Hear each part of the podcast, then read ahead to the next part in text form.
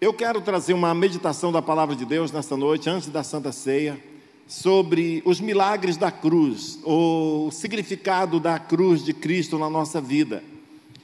Irmãos, muitos, mesmo crentes, não sabem, não entenderam o significado da morte de Jesus na cruz. Talvez se nós perguntássemos para algumas pessoas hoje, talvez até aqui dentro mesmo, encontraríamos pessoas nós íamos dizer: Você sabe por que Jesus morreu na cruz? E eles iam dizer: Sim, sei. Por que foi? Pelos nossos pecados. Ah, é verdade, grande verdade. Mas explica aí o que isso significa. E talvez eles não saberiam explicar ou nem teriam entendimento para si mesmos. E talvez essa é a razão porque muitos de nós, por tão pouco, deixamos o Evangelho. Por tão pouco, é, abandonamos a fé. Porque não temos revelação de quem é Jesus, o que ele foi, o que ele fez na nossa vida, o que ele é. Jesus disse para Pedro: Pedro, sobre essa revelação que você teve aí, de que eu sou o Cristo, o Filho de Deus vivo, o único capaz de perdoar os pecados do mundo. São com pessoas que têm essa revelação que eu vou contar para conquistar esse mundo. Eu vou levantar uma igreja composta por pessoas que sabem que Jesus Cristo é o Filho de Deus, o perdoador de pecados, aquele que nos salvou da maldição da lei. Amém? Isso nós adquirimos conhecendo a palavra de Deus, meditando e conhecendo Jesus no dia a dia, na prática, orando e buscando a face do Senhor. E eu quero falar um pouco com os irmãos sobre isso hoje. Eu quero trazer à memória aquilo que nos trouxe redenção. Redenção foi o que Jesus fez, Ele é o nosso redentor. Se nós fôssemos explicar para uma criança hoje, talvez uma pessoa, é, numa linguagem bem simples, nós diríamos: quando uma pessoa é sequestrada, os sequestradores põe aquela pessoa num cativeiro e aí eles ligam para a família e cobram um resgate. Eles cobram talvez um milhão de reais para soltar a pessoa, para liberar. E muitas vezes a pessoa não tem, a família não tem, mas aparece alguém de bom coração e diz: Eu vou pagar esse resgate. E ele vai desembolsar um milhão e ele dá pela vida, pela liberdade daquela pessoa. E a pessoa é libertada do cativeiro, de graça. Ela não pagou, mas alguém ficou com prejuízo, alguém ficou com a conta.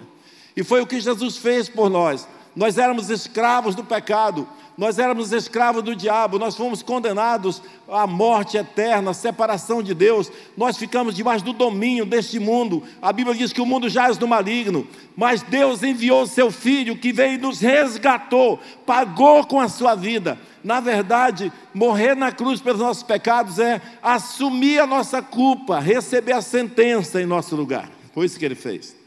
Então isso nos constrange mais ainda para lutarmos contra o pecado, para nos aproximarmos mais de Deus e para tomar decisões mais firmes em Cristo Jesus. Amém? Amém, irmãos? Então eu quero que você preste muita atenção, porque você tem que pegar uma linha de raciocínio hoje e não perder, para entendermos tudo o que aconteceu através de Jesus em nosso favor. Em Gênesis, no capítulo 3, versículo 17, Disse Deus, ou Deus disse a Adão: Porque você deu ouvidos à voz da sua mulher, comendo da árvore que eu havia ordenado que não comesse. Maldita é a terra por, tua, por sua causa. Irmãos, para mim essa é uma das frases mais horrendas para alguém ouvir. O Deus Criador do universo está dizendo: a minha criação está sendo amaldiçoada agora por sua causa. As suas decisões, ou a sua decisão, gerou essa tamanha tragédia. Esse Adão, maldita seja a terra por sua causa. E aí ele lançou umas sentenças. A mulher passaria a ter muitas dores, muito sofrimento para dar à luz. O homem passaria a ter o sustento com muito suor e lágrimas. E eu estava lendo esses dias sobre, sobre essa sentença do, do homem ganhar o pão com o suor do rosto, que a terra vai produzir abrolhos, vai produzir ervas daninhas, e você planta e, e, planta e tem que regar e tem que cuidar e vigiar, senão a praga vem e destrói. Mas a erva daninha nasce aos montões e ninguém cuida dela e elas ficam e elas tomam conta de tudo.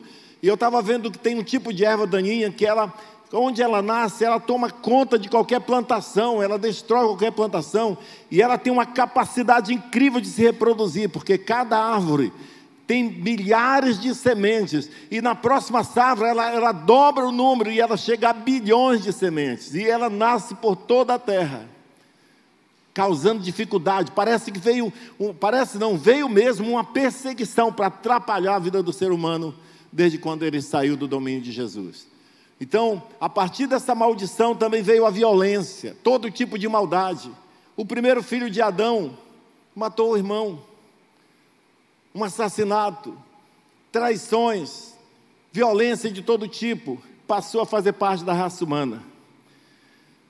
Mas Deus havia prometido mandar um homem, uma pessoa nascido de uma mulher, que viria para destruir as obras de Satanás e para resgatar o ser humano. Esse homem foi Jesus, ele foi o único escolhido por Deus para vir a esse mundo em figura humana, e se você ler procurar na Bíblia, não tem um, um texto específico dizendo assim, assim, mas dá a entender, você pega por vários textos, entendem, entende-se que lá, inclusive em Salmo, Jesus diz assim: quando meu Pai me deu essa missão de resgatar o homem, de vir à terra e assumir um corpo humano, eu aceitei com resignação. Então, para aqueles que pensam que Jesus morreu na cruz, sofreu tudo aquilo, porque Ele me amou demais. Não foi, tô, lamento dizer que não foi por isso. Não nego o amor de Jesus, Ele nos ama mesmo e muito, mas a razão principal porque Ele se entregou foi em obediência ao seu Pai, a cumprir a ordem do seu Pai, para salvar a humanidade, Ele obedeceu a Deus. Tanto é que na oração dele de agonia lá no Getsemane, ele disse que não seja feita a sua vontade como o Senhor quer. Desculpa, que não seja feito como eu quero, mas como tu queres. Ele tinha pedido se fosse possível afastar o cálice. Então Jesus queria morrer? Não queria. Ele fez isso em obediência a Deus. Então, crente que acha que é o centro da, das atenções, crente que acha que tudo é para nós, tudo é meu, tudo é nós, Está muito enganado, o centro é Ele, Ele é o Todo-Poderoso, é Ele que merece toda a honra, toda a glória, e se não fosse por Ele, pelo sacrifício dele, nenhum de nós poderia ser salvos. Então nós devemos honra, reverência e gratidão a Ele. Amém, irmãos? Isso é muito importante saber, muito importante. Quando Jesus estava aqui na terra, muitos de nós fica com peninha dele, parece, ah, coitadinho, né? Era um perseguido de Satanás, veio fazer o bem e foi perseguido. Ele não era um coitadinho de coisa nenhuma. Jesus sempre foi, sempre será o grande El Shaddai, o Deus Todo-Poderoso. Ele nunca deixou de ser Deus. Ele mesmo disse: ninguém tira a minha vida, eu que dou. Eu dou livremente. E quando ele estava no, lá no Getsemane com seus discípulos, uma escolta de guardas romanas aqueles que tomavam conta, que estavam à disposição do, do Sinédrio, veio para prender Jesus, seguidos, seguindo a Judas, guiado por Judas, o traidor. Judas disse: Olha, eu, vocês me seguem, que eu sei onde ele está. A pessoa que eu der um beijo é esse, pode prender. E os guardas vieram, eram aproximadamente 100 guardas, 100 pessoas, incluindo toda a tropa. A Bíblia diz que eles vieram com paus, cacetetes e outras armas e espadas, e quando eles chegaram perto de Jesus, Jesus olhou para eles e disse, perguntou: Quem vocês estão procurando? E eles disseram: A Jesus de Nazaré. E ele disse: Eu sou. E eles, puf, caíram por terra, desmaiados, de pavor, porque eles estavam diante do Deus Todo-Poderoso. Que nome poderoso é esse? Esses soldados eram, eram acostumados a prender reis, o, Império Romano conquistavam reis, traziam os, aqueles reis de outras nações, puxado por uma corda como um animal, para apresentar, para humilhar. Eles eram acostumados a lidar com autoridades, mas quando eles se depararam com o Criador do universo, eles caíram por terra, desmaiados, em pavor. Eles não poderiam fazer nada se Jesus não permitisse. Sabe, irmãos, todo judeu sabe muito bem o que significa esse nome, eu sou. Lá em Êxodo, no capítulo 3, quando Deus estava falando para Moisés que ele devia ir ao Egito e libertar o povo da escravidão, Deus disse: vá lá e diga para o povo, para os judeus, para os hebreus que estão na escravidão, que eu mandei você lá para libertá-los. E Moisés estava preocupado, dizendo, pensando: quando chega lá, numa multidão de pessoas, escrava por 400 anos, os avós dele foram escravos, morreram na escravidão, os pais foram escravos, eles nasceram na escravidão. eles não têm nenhuma esperança. Eu vou chegar lá dizendo que fui libertar eles, que o Deus mandou, o que, que eles vão entender? E Moisés disse: Senhor, quando eu falar para eles, o Deus dos seus pais mandou eu vir falar com vocês, e eles me perguntarem, como é o nome dele? O que eu devo dizer? Deus disse: Assim dirás aos filhos de Israel: O eu sou me enviou a vocês. Porque quando esse mencionasse esse nome, o eu sou, ia bater na memória dos judeus, dos hebreus, que os seus pais os ensinaram, porque esse nome significa Deus Todo-Poderoso, aquele Deus Todo-Poderoso lá do Éden, lá do jardim, que prometeu que mandaria um Salvador. Esse Deus está dizendo que mandou um mensageiro para nós. Eles vão te ouvir, Moisés, porque esse nome é famoso, esse nome é poderoso, esse nome é temível, e ele continua existindo hoje e libertando a gente do pecado e de toda maldade. Só continua perdido hoje quem ignora esse nome, só continua perdido hoje quem se rebela contra esse nome, porque todos que com humildade vêm aqui, como já vieram nos três cultos de hoje, bastante pessoas entregaram a vida para Jesus. Todos que reconhecem, que tem a revelação que Pedro teve, só tem esperança para mim em Jesus. Esse vem a Cristo e são salvos. Amém, irmãos? Então, isso é uma grande verdade. Jesus entregou a sua vida em obediência ao Pai para nos salvar. O próprio Jesus tinha dito aqui, ó, em João capítulo 10, versículo 18, ele disse: Ninguém tira a minha vida. Pelo contrário, eu espontaneamente a dou. Tenho autoridade para entregá-la e também para reavê-la. Este mandato recebi de meu Pai. Então, aquela informação, aquelas mensagens modernas, bonitas, que dizem Oh, porque cientificamente, sabe, a ciência comprova que Jesus morreu por asfixia, porque faltou ar quando. Ah, é, toda, ah, não foi pregado aqui, não, não, na mão, foi aqui, porque senão, cientificamente, é comprovado que aqui não aguentaria. Irmãos, se você for acreditar na ciência, a ciência é boa para muitas coisas, mas quando se trata das coisas espirituais, a ciência é uma loucura, a ciência está lá embaixo. Se você acreditar mais na ciência, você vai negar que houve dilúvio, você vai negar que, que, Jesus, que Deus abriu o mar vermelho, você vai negar que um grande peixe engoliu Jonas e um monte de outras coisas. Nós temos que crer na Bíblia Sagrada. E ela diz que ninguém tira a vida de Jesus. Olha aqui uma outra passagem paralela aqui. Não está aí no telão porque eu peguei depois. Em João, desculpa, Lucas capítulo 23, versículo 44 a 46, diz assim: Já era quase meio-dia e escurecendo-se o sol, houve trevas sobre toda a terra até as três horas da tarde, e o véu do santuário se rasgou pelo meio. Então Jesus clamou em alta voz: Pai, nas tuas mãos entrego o meu espírito. E tendo dito isto, expirou. Ele não foi matado, ele entregou a vida dele.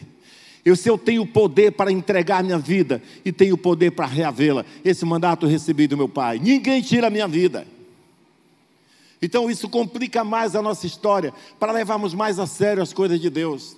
Porque o Deus Criador, o Deus puro, o Deus Santo, que não merecia culpa nenhuma, morreu em nosso lugar. Tem um outro versículo aqui, outro texto de João, capítulo 19, versículo 28 a 30, que diz: Depois vendo Jesus que tudo estava consumado, preste atenção nesse detalhe. Lá na cruz, Jesus estava lá sofrendo chicotadas, espinhos e tudo mais. Chegou um ponto que ele diz assim: vendo Jesus que tudo estava consumado, para que se cumprisse a escritura, disse: Tenho sede. Estava ali um vaso cheio de vinagre. Embeberam de vinagre uma esponja e, fixando-a num caniço de isopo, aproximaram-a aproximaram, aproximaram a esponja da boca de Jesus. Quando Jesus tomou o vinagre, disse: Está consumado, consumado. E inclinando a cabeça, entregou o seu espírito. Ele entregou o seu espírito. Essa palavra consumado, no original é tetelestai. Era o nome de um documento. Quando uma pessoa comprava uma terra, talvez financiado, pagando muitas vezes, e quando ele, e eles ficavam pagando, e o nome daquela terra, como ainda hoje, um carro, você compra um carro e fica alienado ao dono, alienado ao banco. Você paga toda semana, todo mês, uma mensalidade. Quando pagava a última mensalidade, você recebia um documento escrito Tetelestai, está kit, está consumado, acabou, não deve mais nada, é tudo seu agora. Quando Jesus percebeu que estava kit, que estava pago, que ele já tinha sofrido tudo que precisava sofrer como pagamento pela, pelo resgate do ser humano, ele diz: Tetelestai, está consumado, agora eu vou entregar a minha vida. E a Bíblia diz: inclinando a cabeça, entregou seu espírito. Irmãos, e essa é a história da nossa redenção. Nós somos o povo mais abençoado da terra, porque tem certeza da nossa salvação. O nosso Deus não é um Deus carrasco, aproveitador, não é um Deus que quer tirar de você alguma coisa, é um Deus que veio para nos salvar, para nos resgatar, e sem Ele nós não seríamos nada. Amém, irmãos? Isso é muito maravilhoso. Em João capítulo, esse versículo eu li, ninguém tira a minha vida. Mas na última ceia, no momento da última ceia, esse mesmo Jesus, esse mesmo Deus, que era homem, que se fez homem, mas continuava Deus, na sua última Páscoa em Israel, Jesus percebendo que a morte se aproximava, ele ficou muito aflito e falou isso para os discípulos. Você tem que entender que Jesus também, a Bíblia diz que ele foi colocado como os homens, menos no pecado, mas ele se igualou aos homens, ele sentia dores, ele era homem de dores, homem experimentado no trabalho, homem que sabe o que é padecer, que teve fome, que teve alegrias, que teve tristezas. E olha só, quando aproximou o momento da sua morte, ele falou isso para os seus discípulos em Mateus capítulo 26, versículo 38 a 39. Então Jesus disse: A minha alma está profundamente triste até a morte. Fique aqui e vigiem comigo. E adiantando-se um pouco, prostrou-se sobre o seu rosto e orava, dizendo: Meu pai, se for possível, passa de mim este cálice. Contudo, seja feito como tu queres. Não se, contudo, não seja feito como eu quero, e sim como tu queres. Então, o comentarista Chaplin, Champlin, né, Champlin, ele faz, diz o seguinte: essa expressão, profundamente triste até a morte, significa tristeza ao extremo, a um ponto onde não dá mais para aumentar, já foi no último nível da tristeza, da angústia. Era isso que Jesus estava sentindo. Sua alma estava partida, seu espírito estava quebrantado, sua mente estava agitada ao mais alto grau. Sua tristeza era de ter sido rejeitado. Sabe, irmãos, ele veio para salvar a humanidade e foi rejeitado por ela. Isso causou grande tristeza e angústia. Também por temer a aprovação que jazia à sua frente, tanto do ponto de vista dos sofrimentos físicos que ele teria que suportar, mas também e principalmente pela pesadíssima carga que ele começara a arcar, já a carregar, do peso dos pecados do mundo inteiro que estariam sobre ele. Então, o cálice que Jesus queria evitar, o cálice que ele disse: Pai, se for possível, se tiver outro jeito, mas se não tiver, seja feita a tua vontade. O cálice não era a morte física. O cálice que ele tinha que tomar era carregar a culpa da humanidade. Quem aqui já foi acusado injustamente por uma coisa e você pagou a pena injustamente? Teve alguém que já passou por isso? Dois aqui, outro ali. Imagina se alguém entrasse numa escola e matasse 30 crianças e fugisse, e alguém dissesse: Eu vi, foi o Pereira. Eu vi ele passando com a arma, foi ele. E o Pereira fosse preso e condenado à prisão perpétua. Sabe que ser condenado à prisão perpétua não seria a pior coisa. A pior coisa seria a consciência dele, saber eu sou, eu sou inocente e estou pagando a conta de outro isso causaria maior sofrimento. Para ele que já pecou mais do que eu. Estou brincando, já pecou tanto como todos nós. Imagine para Jesus, que nunca cometeu um deslize, nunca cometeu um pecado, ele era santo, ele é santo, para todo sempre.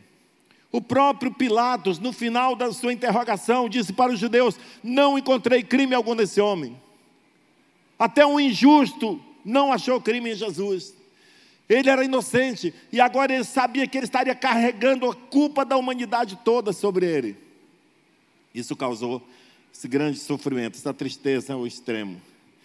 Ele estava vivendo na mesma condição do homem, sob o fardo de um mundo amaldiçoado. Não que ele estivesse sendo afetado no sentido de participar, mas ele estava vendo a condição do ser humano, convivendo, vendo as injustiças, fazendo o bem e sendo perseguido. Sabe, tudo isso foi causando, criando uma situação que deixou Jesus naquele dia, para mim, eu costumo dizer, foi o pior dia da vida dele, mas ele ainda assim, ele preparou uma mesa um jantar, um banquete, e, e fez questão de deixar um, um dispositivo para que nós até hoje pudéssemos fazer o que nós vamos fazer hoje, a Santa Ceia, que é um instrumento de renovação, para a gente se encher de novo da, da graça e do favor de Deus e retomar a nossa caminhada e dar a volta por cima. O cálice que Jesus estava prestes a tomar era a sentença do pecado de toda a humanidade, desde o Éden, de Adão, até o juízo final, todos os pecados do mundo. O cálice não era a morte física, mas a maldição de Deus. O maior sofrimento de Jesus não foi causado pelos cravos, ou pelos espinhos, ou ainda pelos chicotes, mas o que mais lhe causou sofrimento, e um sofrimento incalculável, ao ponto dele não suportar e gritar em alto: Meu Deus, por que me desamparaste? Foi o fato de o pecado da humanidade ser imputado na conta dele, nos ombros dele, dele se tornar condenado pelos pecados da humanidade. Isso foi que pesou, causando a separação, uma separação incrível. A trindade foi quebrada. Sabe, irmão, Jesus nunca tinha sido afastado de Deus. A maior desgraça da humanidade foi o homem ter sido separado de Deus, e agora Jesus ia passar por isso, porque no momento da sua crucificação, a culpa da humanidade vinha sobre ele, e ele ia ser declarado culpado, e ele sabia que Deus ia virar as costas para ele, porque Deus não compactua com o pecado. Então isso causou o grande sofrimento de Jesus. Toda a maldade do mundo, o massacre de milhões de seus irmãos judeus pelos nazistas, uma coisa injusta. As, os milhares de estupros de crianças, traições de maridos e mulheres, outras guerras, tráfico de drogas, corrupção, sabe, tanta injustiça do mundo, tudo isso, ele levou sobre si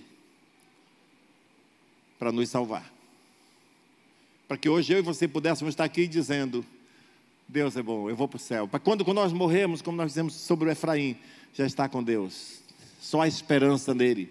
A Bíblia diz que não há salvação em nenhum outro, porque debaixo do céu não existe nenhum outro nome dado entre os homens pelo qual importa que sejamos salvos. Não tem religião que possa salvar, não tem boas obras que possa salvar. Você não pode fazer nada para se salvar. Tudo é de graça, porque Cristo pagou por mim e por você.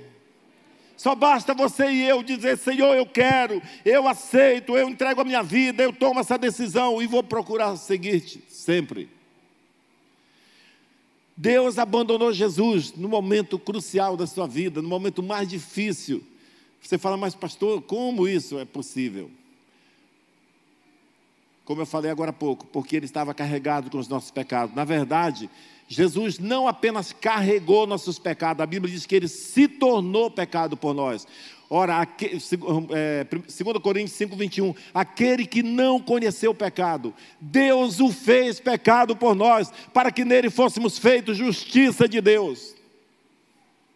Eu quero explicar melhor. Aquele que não tinha pecado, assumiu o lugar do pecador miserável, que era eu, o Pereira e o Alami, e todos os outros. Então, se ele assumiu a minha culpa, o que aconteceu comigo? Eu fiquei livre. Ele me deu sua justiça e levou minha iniquidade. Irmãos, isso é muito forte. Não tem religião no mundo que prometa redenção, porque só Jesus é o redentor. Só Ele é o redentor. Então, aquele que não conheceu o pecado, Deus o fez pecado por nós. Jesus foi o único justo que morreu sozinho. Os outros justos, todos tinham a companhia de Jesus na própria morte. Sabe, eu estava pensando, Daniel foi jogado na cova dos leões e ele disse: o, o Deus mandou o seu anjo e tapou a boca do leão. Os três jovens foram jogados na fornalha ardente e quando foram olhar tinham quatro e disse o quarto tinha a aparência dos filhos dos deuses. Jesus está presente na fornalha, Jesus está presente na cova dos leões, Jesus estava sempre presente com aqueles que são justos e dão a sua vida por ele. No tempo da perseguição lá dos romanos, porque agora perseguição tem demais, até demais hoje, não é só dos romanos naquela época. Mas uma coisa que tinha como referência eram os romanos que condenavam as pessoas à fogueira e ninguém entendia por que, que os cristãos sendo queimados e o seu semblante era bonito, e eles estavam louvando, eles tinham Jesus com eles ali presente. Dizem que Policarpo, quando foi condenado à fogueira, ele estava sendo levado para a fogueira e um grupo de cristãos importantes falaram assim: Nós vamos formar um grupo aqui, nós vamos lá com o imperador pedir pela sua redenção, pedir para ele liberar você. E ele disse: Pelo amor de Deus, não façam isso, porque eu não vejo a hora de encontrar com meu Salvador. E quando botaram fogo na fogueira e jogaram ele dentro do fogo, ele começou a cantar louvores a Deus e morreu como se tivesse. Como se não tivesse sentindo, porque o próprio Jesus estava com ele. Mas Jesus, esse justo que morreu por nós, ele ficou só na sua morte. Até Deus se afastou dele, por causa dos meus pecados, dos seus pecados. Essa foi a maior tragédia da humanidade. Sabe que nós temos que pensar a cada dia que o Deus poderoso não foi um Jesus que mataram ele e aí ficaram satisfeitos com a morte dele, em nosso lugar libertou. Não, foi o Deus poderoso, aquele que disse: Ninguém tira a minha vida, eu vou entregar a minha vida por vocês. Amém, irmãos? Em Mateus capítulo 27, versículo 46 diz: Por volta das três horas da tarde, Jesus clamou em alta voz lá na cruz: Eli, Eli, lama sabachthani, que quer dizer: Deus meu, Deus meu, por que me desamparaste? Será que Jesus estava tendo uma impressão que foi desamparado? Não. Ele conhecia Deus, ele sabia que naquele momento ele foi desligado por causa dos nossos pecados. Então isso nos traz uma grande consciência e responsabilidade de nós sempre renovarmos nossa aliança, de não deixar o Senhor, de não voltar atrás, de não brincar com as coisas desse mundo. Em 2 Coríntios 5,21, já falei que aquele que não conheceu o pecado, Deus fez pecado por nós. Agora, há muito poder no sangue de Jesus, sabe? O sangue de Jesus, depois que você recebe Jesus como Senhor, este sangue tem o poder de te manter puro, de te dar a graça. O Espírito Santo que mora comigo, com você, nos dá a capacidade de vencer o pecado. Há poder no sangue de Jesus, assim como na porta da casa dos hebreus lá no Egito, o sangue era um sinal protetor. Hoje, o cristão tem a marca do sangue de Jesus na sua vida. Você pode andar em vitória, você pode ter confiança em Deus, que por onde você andar, você está protegido pelo sangue de Jesus, que o maligno não tem mais domínio sobre você. Há poder no sangue de Jesus, porque fomos comprados pelo sangue dele. Somos redimidos, perdoados e libertados pelo poder do sangue de Jesus. Você diz a última frase agora. Temos a purificação dos nossos pecados através do. Fomos aproximados num só corpo com Cristo através do. Somos justificados pelo poder do. Essas referências aí, olha, se fosse você tirava foto, para depois você olhar essas referências, elas vão é, respaldar tudo que nós estamos falando nessas frases aí é, é o que dá sustentação para isso que nós estamos falando. Somos santificados pelo poder do. Temos paz através do sangue da sua cruz. O poder do sangue purifica nossa consciência de obras mortas, conforme Hebreus 9. Temos uma nova aliança no seu sangue. Temos vitória pelo poder do sangue de Jesus. Em Apocalipse capítulo 12, versículo 11, 10 e 11 diz: Então ouvi uma voz forte no céu, proclamando: Agora veio a salvação, o poder, o reino do nosso Deus e a autoridade do seu Cristo, pois foi expulso o acusador dos nossos irmãos, o mesmo que os acusa de dia e de noite diante do nosso Deus. Eles o venceram por causa de quê? Do sangue do Cordeiro, e por causa da palavra do testemunho que deram, e mesmo diante da morte, não amaram a própria vida. Sabe, irmãos, faz vergonha para nós, esses irmãos são perseguidos aí e permanecem firmes, enquanto muitos de nós abandonamos a fé por pouca coisa. Nós precisamos nos voltar para Deus com todo entusiasmo, com toda força temos a ousadia para entrar na Sua presença através do sangue de Cristo. Somos ressuscitados no último dia pelo poder do sangue de Jesus. João capítulo 6, versículos 54 e 55 diz: Quem come a minha carne e bebe meu sangue, tem vida eterna, e eu o ressuscitarei no último dia, pois a minha carne é verdadeira comida, e o meu sangue é verdadeira bebida. Comer a carne do Filho de Deus significa se tornar um com Ele, assim como eu sou aquilo que eu como, aquilo que eu como se torna quem eu sou. Assim também Jesus está dizendo: quem se tornar um comigo, é com esses que eu vou poder confiar para conquistar esse mundo.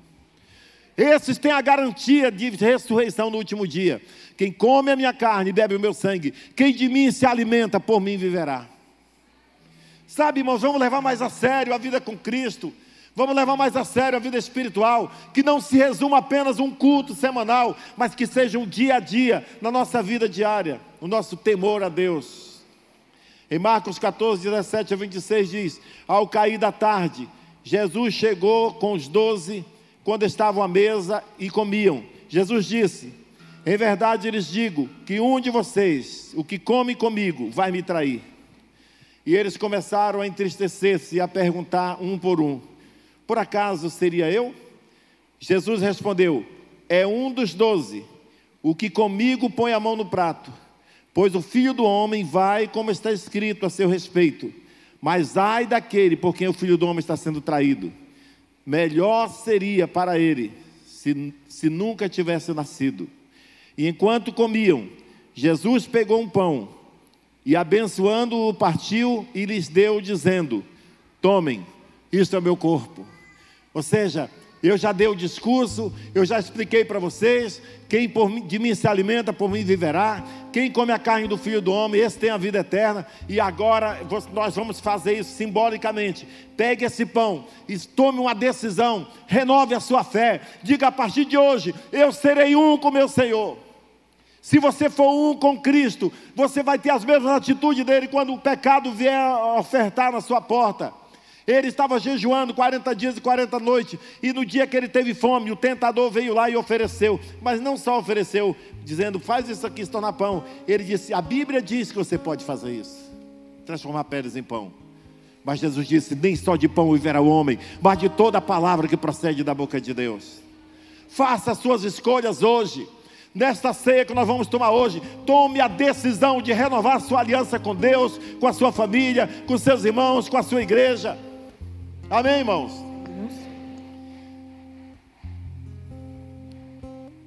A seguir, Jesus pegou também o cálice, dizendo: Este cálice é a nova aliança no meu sangue. Faça isto todas as vezes que o bebeis em memória de mim. Então Jesus disse: Este é o meu sangue, o sangue da aliança, derramado em favor de muitos. Em verdade lhes digo que nunca mais beberei do fruto da videira até aquele dia em que hei de beber o vinho novo no reino de Deus. E tendo cantado um hino, saíram para o Monte das Oliveiras.